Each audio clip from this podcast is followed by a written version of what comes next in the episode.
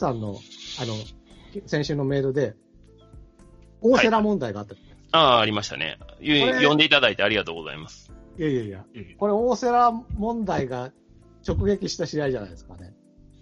要するに、無理に二冠投させ、疲弊した大瀬良が、まあ、もちろん、スライドでっていうのもあったけれども、うん。どう感じました？ペップさんなんか。いや、正直ね、その大瀬良がここまで崩れるっていうのは、まあ正直予想外ではあったんですよ。だから、まあ、その、なんでここまでとは思ったんですけど、今日ね、そのセブンさんから紹介していただいた里崎チャンネルを見てたんですよ。最新配信のやつを見てて。そしたら、やっぱり、プロのピッチャーといえども、ナイターからデーゲームのスライドはきついよっていう話をしてて。してましたね。ああ、そうなんか、なるほどなっていうふうには僕は納得しました。じゃああれだね。これも、これは笹岡さんだね。あの、要は、矢野さんは、それを考慮して、西をもう一個、後の日持ってったじゃないですか。そうなんですよね。この差はでかいですよね。だからその、差はでかい。結果的に、その、この結果を見ると、やっぱりそこの差は出たのかなという感じはしますよね。うん、うん、これはちょっと学ぶべきことですね。そうですね。うん。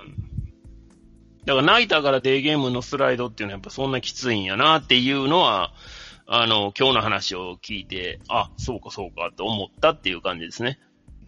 じゃあまだその、投げさせすぎ疲弊が出たっていうよりかは、そっちで調子悪かった。調整が難しかったんじゃないかっていう。パターンのキットとか、うん、そういう、まあ、里崎の話で、まあ、僕は納得しました。うん。うん、まあ、それにしてもちょっと崩れすぎですよね、この試合は、ね、ちょっと。ねえ、まあ、それはちょっと思いましたけどね。あと、それを思うと、やっぱりこ、これ、まあ、阪神、矢野さんちょっと褒めるんじゃないですけど、ここで大瀬良と西をぶつけて、大瀬良で勝っちゃうって西が負けちゃうと、多分ずるずるっといくと思ったんじゃないですかね。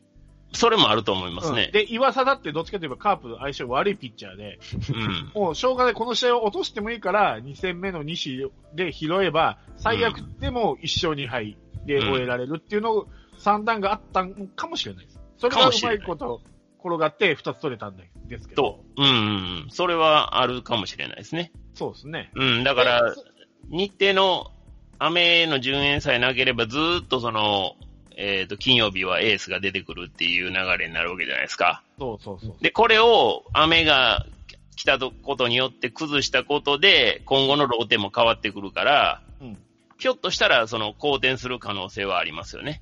そうですね。うん。西の勝ち星も増える可能性が高いし。うんうん、そうそうそうそう。だからそういうところはやっぱりね、監督経験の長い矢野さんの方がやっぱちょっと。長いっていい、一年だけですよ。いや、大きいですよ。一年あるとないとじゃ。いやいや、まあそうですけど。まあだから、どんぐりの成功あるかもしれないけど、いやいや、まあそう、まさに。高い身長のどんぐりだなって我々からはね。でもどんぐりですからね。そうど、まだどんぐりだからね。どんぐりどんぐり。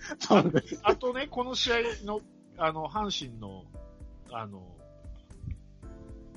打者に、バッターに対するアドアドバイス的なことでね、とにかく大瀬良に球数投げさせろと、早く傷を下ろしてしまいっていう、うん、方針だったらしいんですね。それがまあ、うん、まあ、大瀬良の不調も相なまって、うん、えー、4回かな？大瀬良が降りたのは。確か。うん、うん、そうですね。ですよね。だから、作戦勝ちではあるんですよ。作戦勝ちというか、僕が阪神の監督だって言うよ。だから、やっぱりね、問題なんですよ。あの、関東2連続みたいな、ここのご時世で。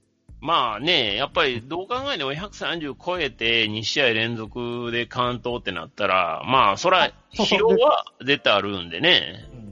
そこだけ間違ってる。1試合目はね、116球だったんです。あ、116? と136でした。あ、そうか。だからまあ、平均して125球ぐらいずつ投げてたっていう。ああ、なるほど、なるほど。にしてもですよ、やっぱり、まだ開幕して、だってそんなに今までは5回ぐらいまでしか練習場で投げてない状態で、うん、いきなりフルスロットルでガーン、ガーンってやった結果を見たら、やっぱり僕が相手のチームでも投げさせろって言いますよ。うん。まあまあ、これは、あれですよね。その大瀬良がどうこうっていうよりも、まあまあ基本やとは思いますけどね。うん、うん、先発ピッチャーに球投げさせて早く下ろすっていうのは、まあ、基本中の基本やと思うんで。それができてないことの方が問題で。うん。でもそれを、そう思っててもさせない、例えば、いい時の菅野とかには、やはり大瀬良にはまだ慣れてないってことですよそうでね。すねうん。まあ言っても大瀬良ね、去年も6関東してるんでね、どっちかといえば関東型ですよ、大瀬良は。うん。本当に関東型なのかどうかわからないですよ。だから。6関東もしたら関東型でしょ。関東してるけど、夏場は疲弊して、あの、9月以降はほぼ勝ちがないですから。そう大瀬良が9月以降に1勝でもしてたら3位だったんですよ。それ、この、この間も言ってましたね。あれは多いな大瀬良に対して言いたいことなの。僕はエースになってほしいと思ってるんですよ。いや、だから、結局、そのエース像というのを、どういう形をエース像にするかっていうことですよね。そだから100球をやっぱりメドに考えて、その、きっちり勝ち投手の権利6回、あるいはまあ、あわよくば7回ぐらいまで投げてくれて、100球メドに降りて、きっちり1年間働いてくれよというチームの方針があるのか、それとも、もうとにかく先発ピッチャーはもう中継ぎも抑えも疲弊しとるんやから頑張って投げろと、お前ら中いつかあるんやからということで、どんどんどんどん投げさせるっていうことに、そのチームの方針があるのか、どっちなのかっていうことなんですよね。あと、プラス僕はエース大瀬良に言いたいのは、大瀬良は本当に連敗を止められない。あの10 12連敗ぐらいしてる間も2敗ぐらいしてますから。で止めるのは栗なんですよ。まあ、今回はダメだったけどね。う今回ん。、今回、まあ、連敗の2敗目を作っちゃったのか。まあ、うんいいや。とにかく、だからね、そういうところが僕はエースではないと思ってるわけ。いくら完投してもね。うん。大事な、これもだって、松田初戦ですよ。まあまあまあまこれ大事な試合で勝てないんだよね。そう。だからこれも大きくて、松田の初戦でエースの大瀬良を打って勝ったっていうのが、やっぱり阪神に自信がついたんだと思うんですよ。これ。うんそれが俺2戦目にも来てると思う。うんやっぱりすごく流れが雰囲気も悪い中でずっと関東でやってて、ようやく、あの、甲子園と同じ天然芝の オープン球場で、うん。で、馴染みのカープ、顔顔もよく知ってる、選手の顔もよく知ってるカープ相手に、しかもエース、大瀬良、2試合連続関東勝利来ている、そこで打ち勝った、9点も取ったっていうのは、やっぱり、これは自信になったんじゃないのかな。その勢いそのまま来ましたからね、次の日曜日の試合が。うん。だからこの勢いをそのまま続けて、来えー次の週も続けられるかどうかは、まあ、阪神さん次第なんですけども、まあまあもちろんね。これで週、くださいよ。この勢いつけてあげたから。いやいやいや。ど、ど、どんぐりを卒業してちょっと、あの、上のあいつを倒してやってください。そうそう、巨人にだけは負けない、負けてほしい。それあとは負けてもいいから、巨人だけは。ヤシの実ぐらいになってね。まあね、巨人戦にはちょっと意地を見せてほしいんですけどね。うんそれがないっていうのもね、我々このファンとしてはちょっと寂しいとこではあるんですよ。ここ数年ね。そうですね。うん。うんだって、あの、お得意さんの横浜にさえ負け越してますからね、阪神は。うん。まあね、横浜にやっぱ勝ち越してたことが不思議やなと思うぐらい ではありますけど。そうですね。うん。まあだからもう一個言うと、こうその風に、阪神に勢いをつけさす、エエースと言われて、エースとして投げて、打たれて、阪神に勢いをつけちゃうっていう逆効果パターンを与えてしまうっていうところがエースじゃないんですよ。言ってる、言ってる意味わかりますかね？わかります。うん。ね。なんか自分で言っててよくわからなくなっちゃったけど。まあでもね、それ、ラロッカさんの言うエースはやっぱなかなか大変ですよ。でもそ僕はら、7回をしっかり抑えて、それなりにうんうん1年間やってくれよって、僕うん。はそれだからそれはだからチームの方針がそうであればっていうことですよね。そうです、そうです。じゃあ、うんそうしなきゃいけないと思うし、よ、うんで、その中の要所要所を勝てるようになるよってことです。うん。あの、本当にか、ま、負けちゃいけない試合を。うん。そうですね。だから、その方針に少なくとも、その、過去の2戦は乗ってないから。なかなか難しいですよね。らしいです。まあ、それはだからうん、チーム方針もあるからね、ね難しいですけど。そうそう。いやー。だから僕はチーム方針を変えてほしいっていうことです、うん、いや、わかりますよ。それは僕もそうですよ。うんうん。お互いそっか。そうですよ。はい。い山内さんごめんね。ずっと僕ら喋っちゃったけど。うん？山内さん、いいですよ。大丈夫ですか？どうですか？大阪の雰囲気は？は大阪あそうだのチームとも苦戦してますけども。雰囲気的にどうですか？大阪は。今週見てないっすわ、テレビを。いやいやいや、オリックスも調子悪いじゃないですか。ああですね。はい。あまあまあまあ、まだ始まったばっかりやからね。一巡しただけね。そうですね。うん。いやいや、雰囲気的にどうかなと思って、大阪は。なんか、まだ半分、半、まあ半信半疑じゃう？阪神だけに？う。うんまいね。うまい。あ甘やかしすぎじゃないですか？まだ疑いの目があるからね、まだ阪神は。オリックスどうですか？話題になってるんです？大阪で。すうん、あんま聞かないですね。勝っても負けても話題にならないな、オリックスは。やっぱ大型連勝戦と出ないでしょうね、やっぱ。なんか山本由伸でもダメだったみたいな。ああ、ロッテ戦ね。うん。とか、一人のピッチャーが3個デッドボール出したとか。いやー、昨日めっちゃ当ててましたね。めっちゃヤジが通ってましたけどね。うーん。うんいや、でもピッチャーいいですよね、オリックスね。そうですね。うーん、すごい。変えてくんねえかな、うちのピッチャーと。いやー、どこのチームも欲しいんちゃいます？そう。でもオリックス西武には3勝ぐらいしてないですか？あ、勝ち越しですよ。うん。いや、だから、大阪だんだん上り調子で。ああ、いいじゃないですか。ええいいです。うんいいの？わかんないうち、最下位になっちゃう。まだ始まったばっかりよ。いや、だ僕が言ってるのは最下位になってたけど、このまま行ったら最下位になるよって。では、7月5日です。はい。えー、広島阪神2回戦。えー、広島先発が遠藤。阪神が西ですね。はい。で、えー、この試合は遠藤と坂倉の。まあ、スターティングメンバーからいきましょう。1番、えー、レフト、ピレラ。2番、セカンド、菊池。えー3番、センター、西川。4番、ライト、鈴木誠也。5番、ファースト、松山。6番、キャッチャー、坂倉。7番、サード、メヒア。8番、ショート、田中康介。で、9番、ピッチャー、遠藤。で、えー、阪神の方ですけど、1番センター、近本。2番、ショー、えーセカンド、上本。3番、ライト、糸井。4番、サード、大山。5番、ファースト、ボーア。6番、レフト、サンズ。7番、キャッチャー、梅野。8番、ショート、木浪と。で、9番、ピッチャーが西ですね。はい。で、えー、スコアなんですけども、えーっと、2回裏ですね、えー、坂倉がワン、ノーアウト1、3塁から、えー、セカンドゴロの間に1点と。これは良かったですね。よかったですね、これね。ね、これなんか期待してる。でもその次がまだ1、3でやったのにっていう。そうですね。はい。で、えー、3回表ですね、4番、えー、の大山が、えー、ツーアウト満塁から遠藤の痛恨のデッドボールで押し出しと。うん。はい。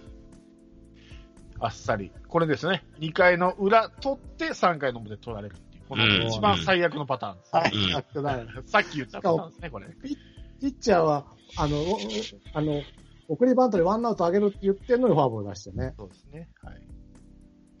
そして、えー、その直後、ボーアに、えー、グランドスラムと。うん。おはい。なんか、拍手が聞こえたな。初ですね。は、来日初グランドスラムと。あしかも左ピッチャーからっていうね。そうですね。えああ、そうか。。もう変わってたんでしたっけ、この時ピッチャー。いや、変わってない。あ、変わってなかったですか？ええ遠藤右ですか？あ、そうか、そうか。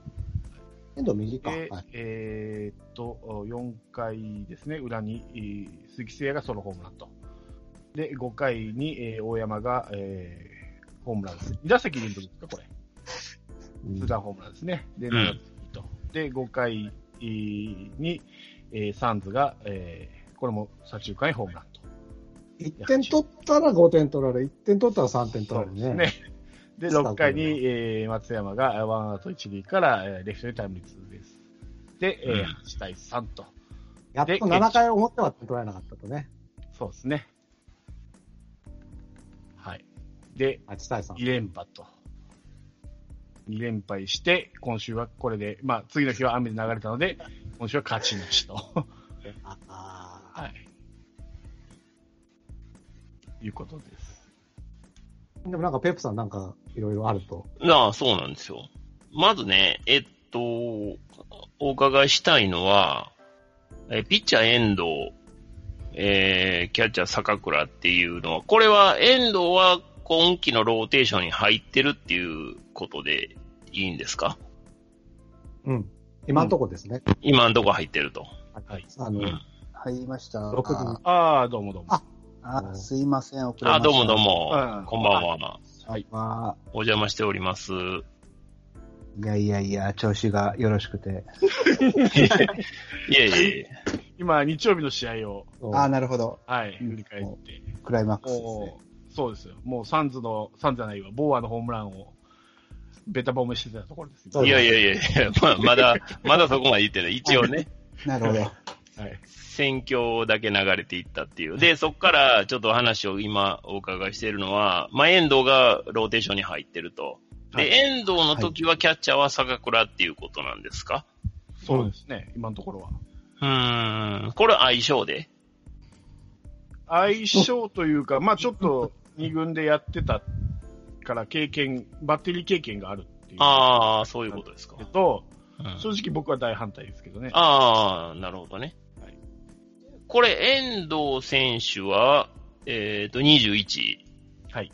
で、坂倉選手が？22です。22ですよね。若いですよね。はい。で、その若いえーバッテリーが先発バッテリーを組んでるとはい。いう中で、えーっと、初回ですよ。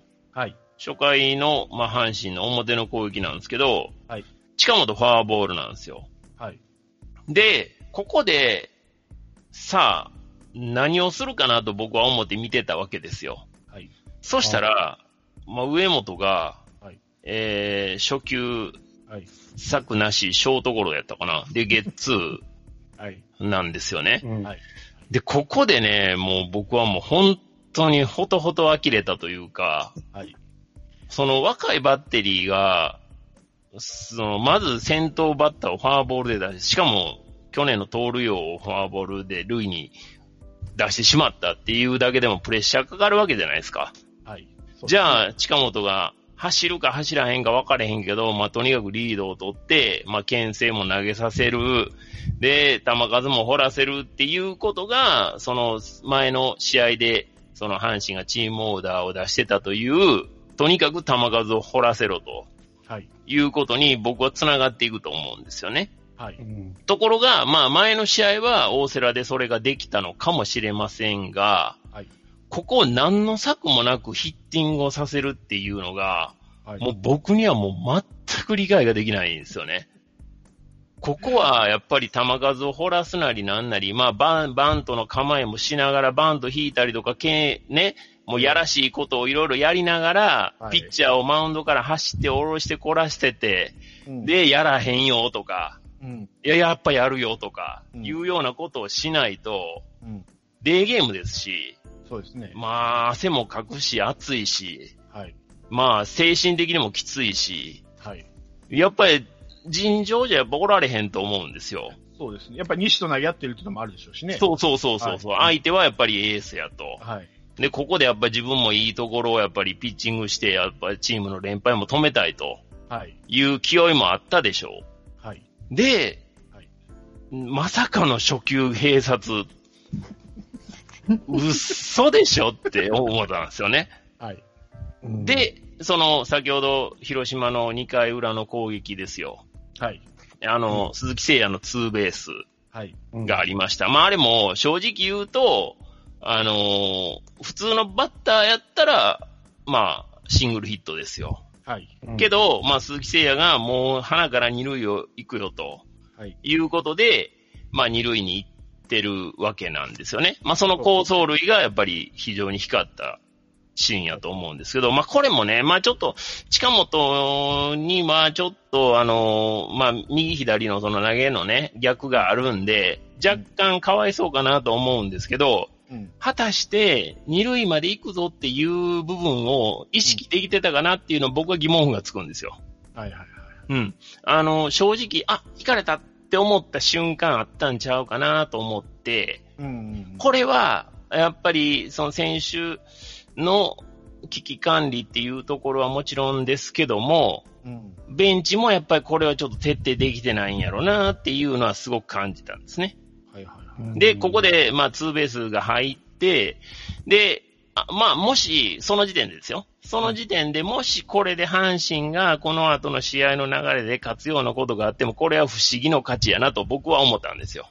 はいはいはい。そしたら、案の定、その後、松山、ライト前のフライ、うん。ね、あの、ポテンヒットみたいな形になりましたけど、うん。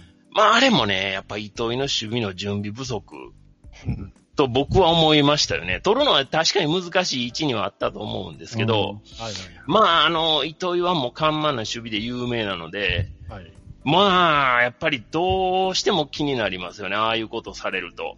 うん。もうちょっといけんちゃうん、お前足速いんちゃうんっていう風になりますし。で、あの、これ、そこ、逆から言う言うとですね、カープから言うと、うん。ま、ま、全くペプさんと言ってることと同じで、うん。なぜ松山はフライを上げるんだって話なんですよ。うんそうですよね。5点ヒットになってラッキーだっうたけど、ん。そうそうそうそうまあ鈴木誠也を三塁に行かす打撃をしなきゃいけないのに、そうそうそうまあライライトに打ったことは褒めましょう。あの、うん右側にね。引っ張るっていうね。転がさないと。うん、そうそうそうそう。うんだここも両、両者とも何にもできてないんですよ。そう、そうなんです。そうなんですよね。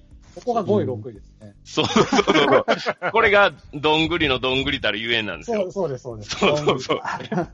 あ、でも、今のやつって、はい。僕はあの逆から見ると、上本がすごい気負ってるように見えましたけどね、両方とも。うん。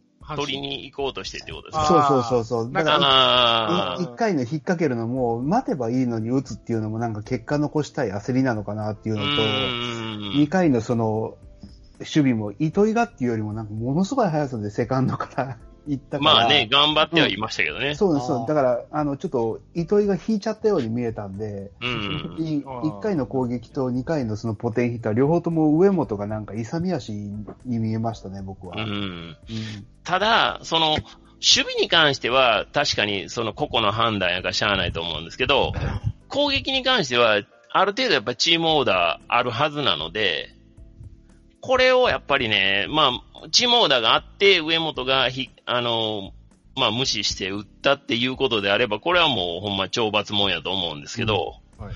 あのそこがね、どうなのかっていうのは、ちょっと正直、まあ僕らではわからないとこなんで、あれなんですが、ただ、今までのその阪神の、その、試合の組み立て方を考えれば、策なしで出してるっていうふうに思ってしまうっていうのが、非常に、あの、ん考えとしては落ち着くなというところなんですよね。なんか西がかわいそうですよね。だって今までも勝ちついてないでしたよね、ここまでは。そうそうそそうなのに、1点を、なんとか1点でも取りに行ってあげようっていう気が見えないっていうのはちょっとね、本当かわいそうだな。いや、そうなんですよ。でねあの、ここで西が、まあ、なんとも言えん笑顔が、まあ、痛々しかったわけですよ、ここで。うんでね、あの、矢野阪神になってから、まあ、苦しい時こそ笑顔で、みたいなね、キャッチフレーズがあるんですよ。ご存知かどうかわかりませんけど。で、あの、ただね、それは言いながら、矢野監督自身が、すぐね、劣勢になったらすぐ仏頂面になるんですよ。お前、どこが笑顔やねんっていうね、話なんですよ。だからずっと笑顔なんやったら、それはそれで芯が一本通っとるなっていう話になるんですけど、もう劣勢になったらすぐ仏頂面になるんで、お前何が笑顔やねんって思うんですけど、ただこれ唯一できてるのが実は西なんですよ。常に笑顔なんですよ。そうですね。どんだけきつい時でも常に笑顔で、よっしゃよっしゃ、オッケーオッケーみたいな形で、この時もすごい複雑な顔に僕には見えたんですけど、でも笑顔やったんですよ。うんこれこそ、その苦しい時こそ笑顔ができてるっていうことやと思うんですよね。はいはいはい。うん。で、まあ結果、これでゲッツー取れず1点っていうことになるんですよね。で、ここの攻撃が、あの、良かったですねっていう話は、あの、一致はしたっていうところになるんですけど、はい。で、その後ですよ。3回の表で、まあ、西がバントを2球失敗して、はい。うん。で、スリーバントの構えから見送ってファーボールはい。うんっていうことがあったんですよね。うん。で、まあ、その後、その、スコア見たらわかる通り、まあ、その5点というスコアが入ってるんですけどうん、こういうことがあるから、初回揺さぶっとかんかえっていう話になるじゃないですか。そうですね。うんね、初回からもうビッグイニング作れてたはず、可能性は少なくともすごく高かったはずなんですよ。うん。結果、うん、ファーボール、デッドボールがあって、で、ボーアのね、まあ、たまたま振ったところに当たったっていうね、ホームランで、まあ、大量得点になるわけですよ。はい。確かにまあそこの、あれですよね、あの、上本もひどいね。だから、ワンアウト一三塁なのに、空振り三振に倒れちゃうんですよね。そうそうそうそう。まあ、で、えっと、近本が通りしたからツーアウト二三塁にそう。結果なるけど、そうそうツーアウトにな、ツーアウトになって、この段階では1点も取れてないですからね。そうそうそうそう。うんこれ、5回に糸原変えられたのって、懲罰的な意味もあるんですか？いやー、僕ね、その前の3回ぐらいまでしかちょっと、あの、スケジュールの関係で見れてなくて、その後詳しく見れてないんですよ。だからわからないんですけど、でも5回で変えられたっていうのは、多分何らか、その、気に障ったんちゃいますか？いや、そうでしょうね。で、うん。5回の最初のバッターだからね。うんあ本当だ。うん上本から糸原に変わられたと。そうなんですよ。ああ、はあ、本当だ。だからやっぱりその最初の併殺とかっていうのは、まあ、ひょっとしたら可能性はあるかもしれないね。本人の、そうですうん、サイン見落としなのか、その全く、ね、勝手な暴走やったのかもわかりませんし、まあ、ちょっとわからないんですけど。まあ、この上本もそうです。さっきの松山のね、あの、ラロッカ書かれた、転がせよっていううん話もあったんですけど、もう、どっちかといえばベテランの域に入ってるこの二人が、こんな、そうこんな野球脳のないプレイヤーって、こういうところがなんかレギュラー掴みきれないところですよね。そうそうそうそう。ああ、そうかもしれないですね。ねう。ん、確かに。うん。まあ、上本に関してはね、ちょっと大きい怪我もあったんで、若干その、波を掴み損ねたところもあるので、ちょっとかわいそうはかわいそうなんですけどね。うん。うん。で、あの、4回の表に、うん梅野が、まあ、ヒットから木浪送りバントっていうシーンが4回の表であったんですけど、まあ、ここを見ても、やっぱり初回はどうしてなのかなっていうことになってきたので、まあ、これがもう上本の暴走だとしたら、まあ、なかなか厳しいな という感じはありますし、まあまあ、ちょっとね、まあチームとしてはもうそれももちろんその通りで、球数掘らして、揺さぶってっていうことを考えてたよっていうんであれば、まあ今後もちょっとそういう野球を見せてくれると、少しは見る側のストレスは減るかなという感じはしてますけどね。うんうん。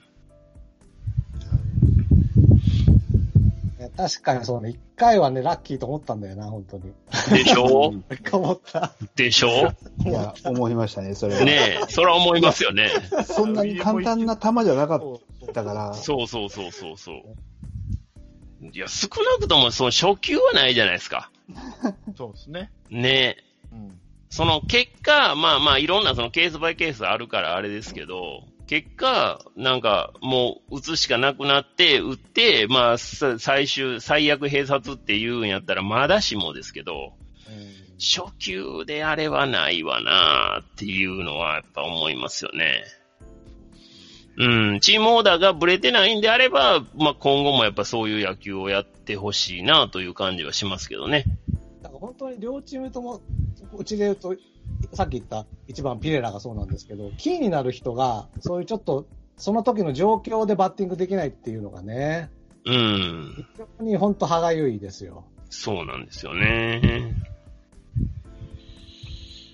まあ、この試合もね、えー、3割9分5厘の同倍賞を外して、1割 8分4厘のメヒアを使うという、またわけのわからんことをや やってるんでね、これわわかんないですね、このやり方が。それで負けるっていうね。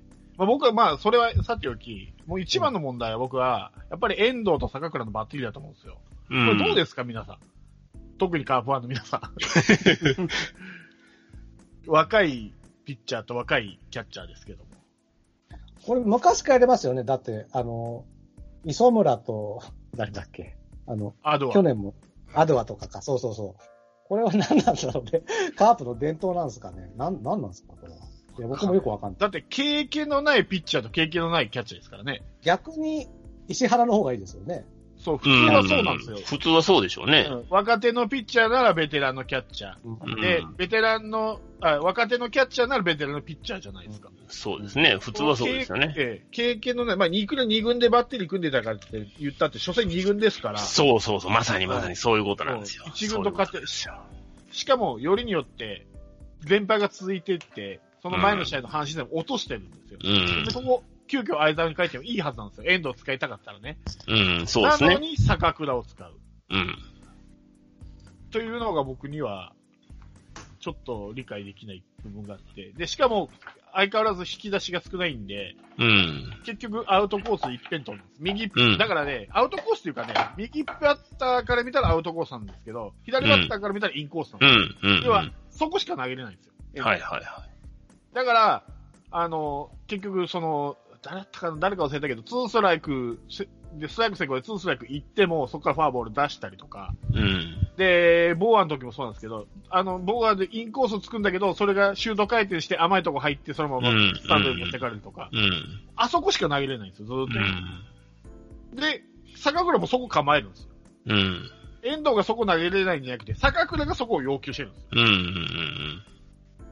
これもう完全にもう引き出しのなさを 丸出しなんでう、んそれは楽だったと思いますよ、阪神、この試合。うん。いや、だから、その不思議の価値って言うたのはそこなんですよね。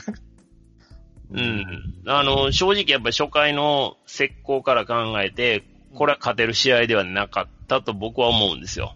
うんけど、まあ、そういうことがあって、その若いバッテリーやったっていうことがあって、まあ最終的にまだチャンスがあったっていうことに結局なり、まあ結果的にそこでまあ宝くじが当たって、うんでまあ勝てたっていう感じなんですよね。だから、その前日の犠牲フライ3本打ってっていうような、そういうようなチームで取った点数っていう感じでは、この試合は少なくともないので、うんだからそこですよね。そうなんですよね。うん。だからやっぱり僕は最初サイン言うけど、今のカープの首脳陣はちょっと硬くなすぎてると思ってて、うあのん。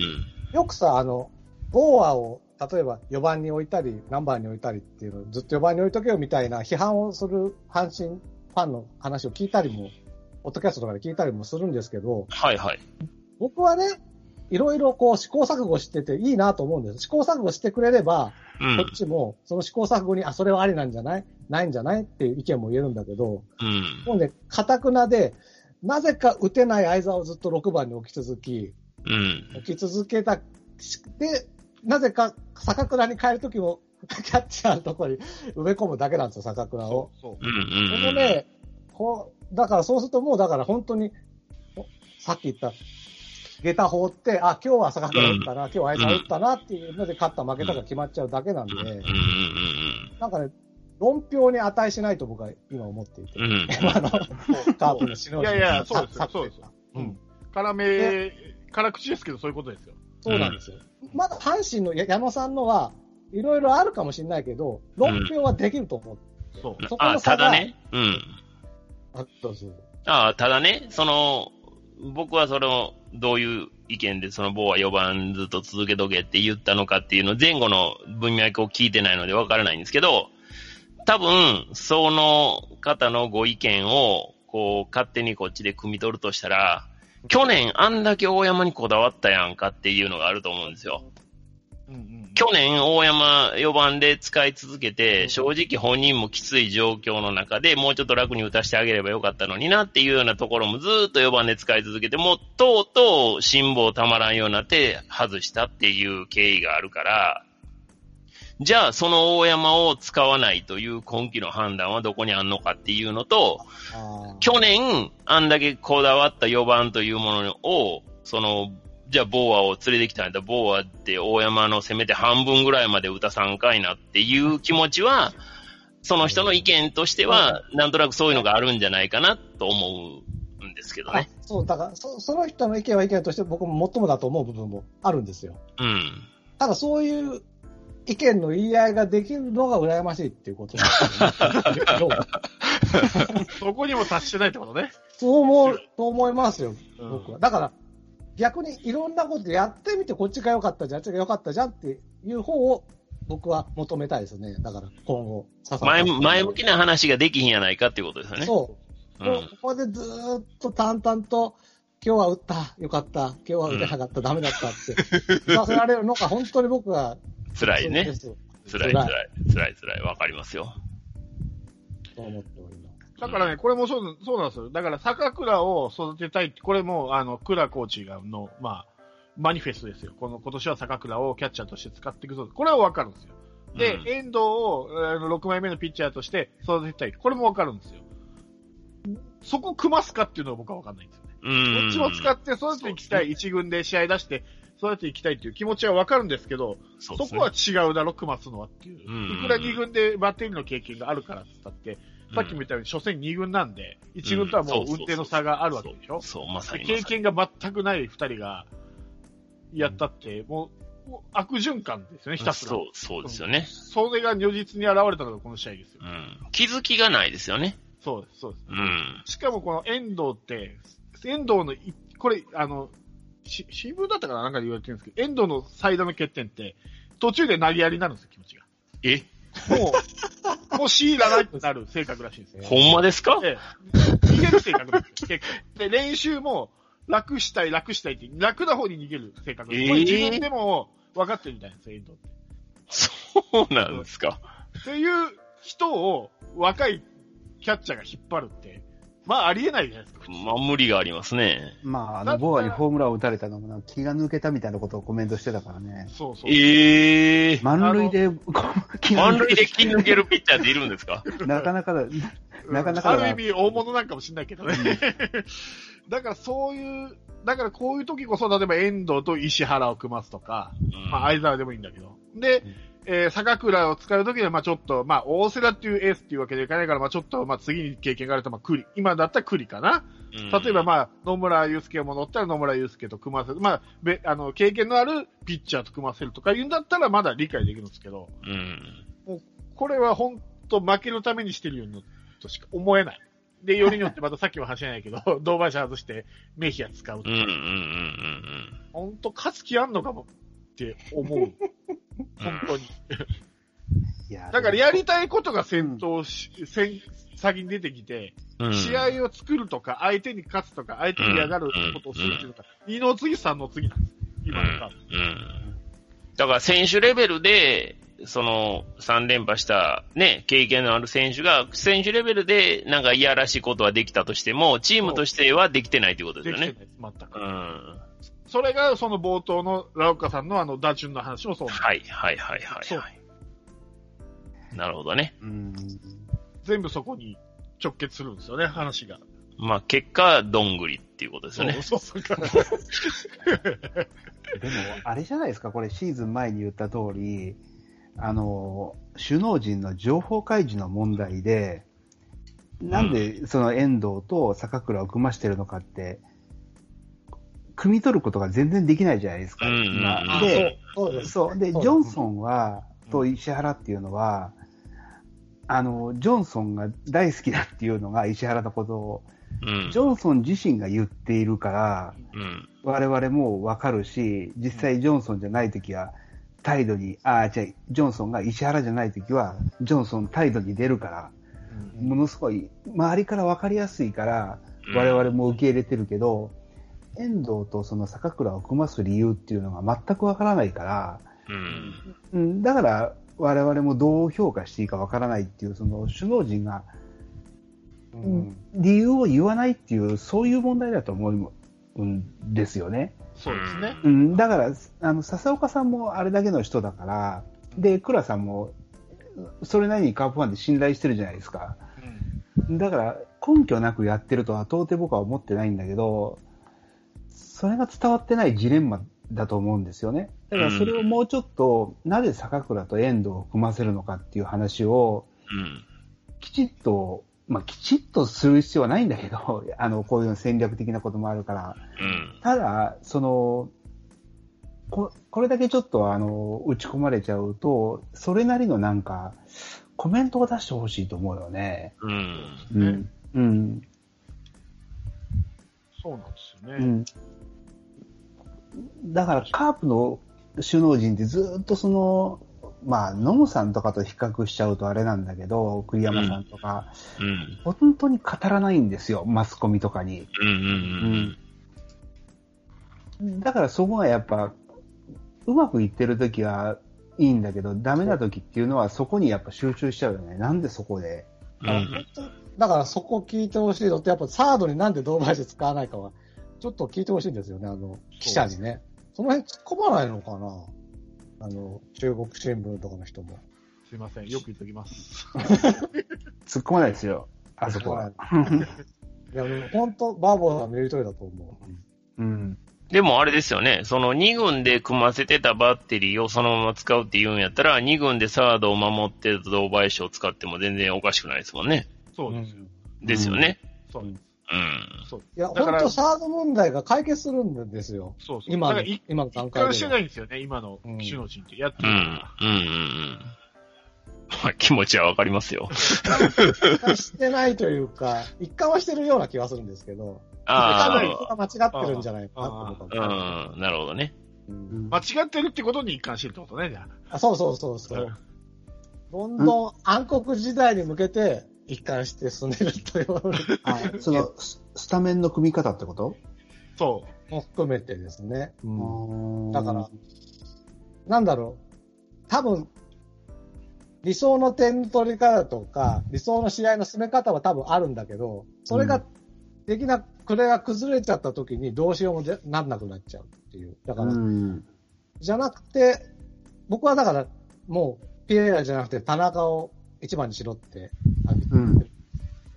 要するにだからもう、フォアボールを僕はもう取りに行けと、こうなったらっていう話うん。なんですよね。フォアボールを取れるような選手をどんどん1番とか、あとは相沢も8番に落として、うん。あチャンスで相沢に回って、打順が次ピッチャーの時にフォアボールで出るとか、うん。ふうに、なんかそのぐらいの選手でい今はしょうがないんじゃないか、みたいなことで、要はだから、もう、確かにピレラからメヒアまで打ってくれれば一気に大量点取れるかもしれないんだけど、うん打てなかった時の前後策が全く取れてない。うんそれを田中を一番に置いたりすると取れるようになるんじゃないのかっていうことなんですよね。なるほど。そこが、おそらく一軍のコーチ経験が少ない浅山コーチだからそうなるんですよね、多分。そこはやっぱり、あの、コーヘッドコーチとかが、まあこう、アドバイスじゃないけど、今までずっと一軍で長い間見てきたんだから、選手を。すればいいんですけど、どうも浅山コーチは、こういう堅くなな、この固定する？ポジションを固定する？選手を固定するんだけど、ポジションを固定する。もう6番キャッチャー。相沢だろうが、坂倉だろうが、6番キャッチャーっていう、そういうことばっかりやってるから、なんかこう。ピレラって本当にね、フォアフォアボールがね、1個しかないのよ。これはちょっと一番出してたらきついですわ。うん。打率3割5厘、出塁率3割1分7厘で、同じなんです。うん。打率出塁率うん。うん。ね。で、菊池を使ってるからさ、うん。菊池は今もう怒るしかないですから、うん。一番が出なきゃもう何の役にも立たんのですよ。うん。ででも菊池も打ってくれる。女子西川が繋いで聖夜がボーンって言ってくれるみたいな。でも聖夜がフォアボール出しても松山がそれをフォローするんだみたいな気持ちはわかるよ。うん。でもそれは本当に下駄を放ってそれを表に出た日はそうなるけど、今、裏、裏、裏、裏になるとこうなっちゃうよっていううん。うん。それが多分練習試合の、あ、13連敗だったんだなってうん。うん。